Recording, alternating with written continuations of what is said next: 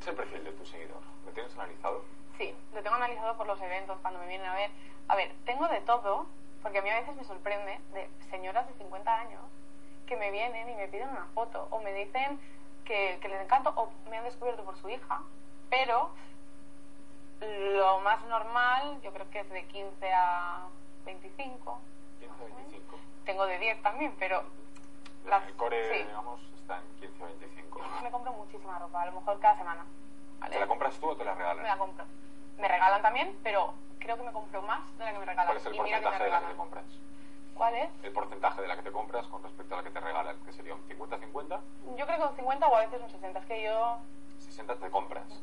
Vale. yo siempre que veo una tienda, salgo de cualquier sitio y veo una tienda y tengo que entrar. Mis amigos dicen, no, ¿sabes? ¿Cuánto Siempre. te gastas al mes en ropa?